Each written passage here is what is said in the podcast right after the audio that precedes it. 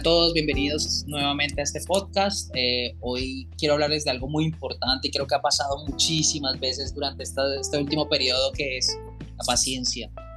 Miren, em, de, ese tema de la paciencia salen otros temas importantes que es básicamente la expectativa y los ajustes.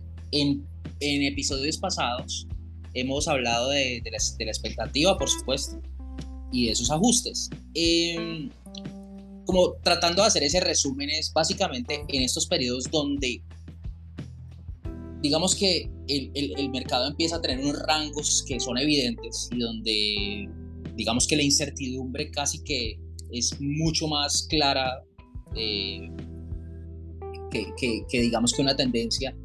Básicamente creo que gran parte de esa paciencia tiene mucho que ver con que debes, debes tener ajustes en, en tus relaciones de riesgo-beneficio y también tu expectativa de bajar. Miren, las instituciones todas, todas en estos periodos, a pesar de que obviamente ellos tienen que hacer dinero todo el tiempo, de una u otra manera hay, empiezan a, a, ver que con ciertos activos no pueden llegar a, a tener ciertas expectativas tan altas como lo venían haciendo. Por eso ustedes han visto que cada una de esas empresas, y no hablo solo del sector, bueno, hablo del sector financiero en este momento, pues porque obviamente estuve en el sector financiero, pero, pero en general ustedes ven que ellos revisan de una u otra manera sus expectativas, ¿sí? Y creo que esto es lo que al final nosotros también tenemos que hacer. Y yo creo que eso es sano y es bueno y es bueno hacerlo. Yo, yo, yo siempre he pensado que es un error pensar en términos de días, eh, también lo vimos en un episodio pasado. Pero cuando hablo en términos de días es que, ah, ok, yo me puedo hacer, mm, yo, yo, yo, no, yo me puedo hacer, no, yo tengo que hacerme 100 dólares diarios, 200, 300. Ahí, ahí siento que hay un error muy grande de nosotros. Hablo, generalizo. Eh, por supuesto, yo eh, al estar en algunas instituciones lo, lo, he cambiado, pero, pero siento que el error más grande es decir, ok, voy a ir por 100 diarios, voy a ir por 200, voy a ir por 300, 500. Yo, siento que eso no, no, ayuda mucho eh, a, a, tratar de, de, esperar los momentos eh, eh, ideales. ¿sí? el mejor ejemplo se los puedo traer esta semana, creo que esta semana o la semana anterior, pero, sí, la semana anterior, estamos en el fin de semana, básicamente hubo cuatro días de esos cinco días que para mí hablo obviamente de, mis operaciones, eh, fueron planas, es decir, unos días pequeño rojo, unos días pequeño verde, no, nada que, eh, digamos que nada que pueda resaltar. Hasta que llegó un día de esos, que fue el viernes, y ese día eh, básicamente fue donde hice el dinero.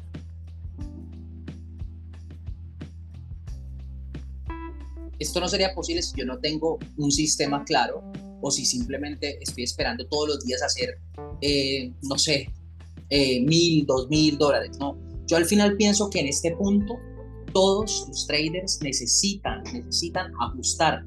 No solo necesitan ajustar, necesitan quedarse sentados esperando que sea la oportunidad. ¿Cuándo llega la oportunidad? Cuando tienes un sistema claro, cuando tienes un plan claro. Ahí es donde llega la oportunidad no, no, no, no, no tú buscándola, sino esperando que llegue a ti. Eso es clarísimo en todas las inversiones. Ahí puedo hablarles del day trading, puedo hablarles del swing trading, puedo hablarles de todo tipo de operaciones, porque al final de cuentas, los inversionistas, nosotros los inversionistas, ya sea de corto o largo plazo, nosotros lo que tenemos que hacer es esperar, esperar, esperar a que nos llegue esa oportunidad. Y una vez llegue esa oportunidad, miren, les aseguro que ahí es donde viene la confianza, donde viene eh, las razones por las cuales ustedes tienen un buen riesgo recompensa.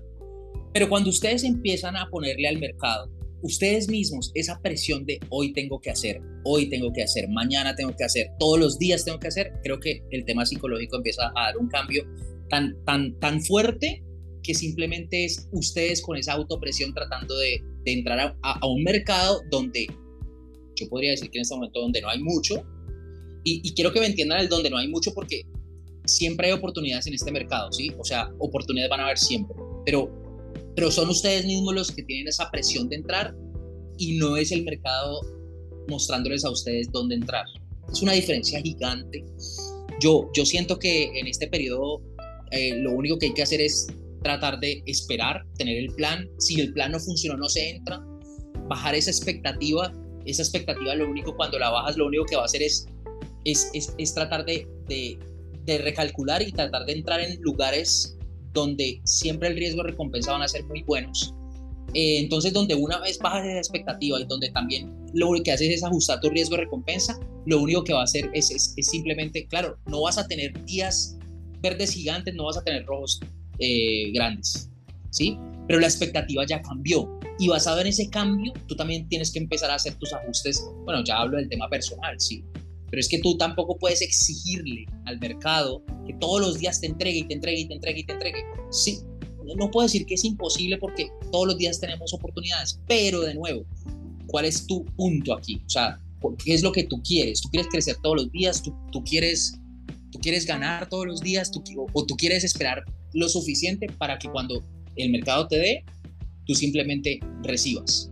En mi opinión, y esa es una opinión por, por supuesto personal, yo prefiero tener paciencia, esperarme, así sean días, eh, y cuando llegue ese momento, poder llegar y hacer el dinero que, que, que, el mercado me dé. No estar yo presionándome todos los días, eso ya lo viví y eso no funcionó bien y por eso se los quise compartir. Entonces, en este periodo es importante dos cosas, la expectativa, bajarla, la relación perdida, eh, la relación perdida eh, también bajarla, decirle, ya, no podemos ir por ese 3 a 1.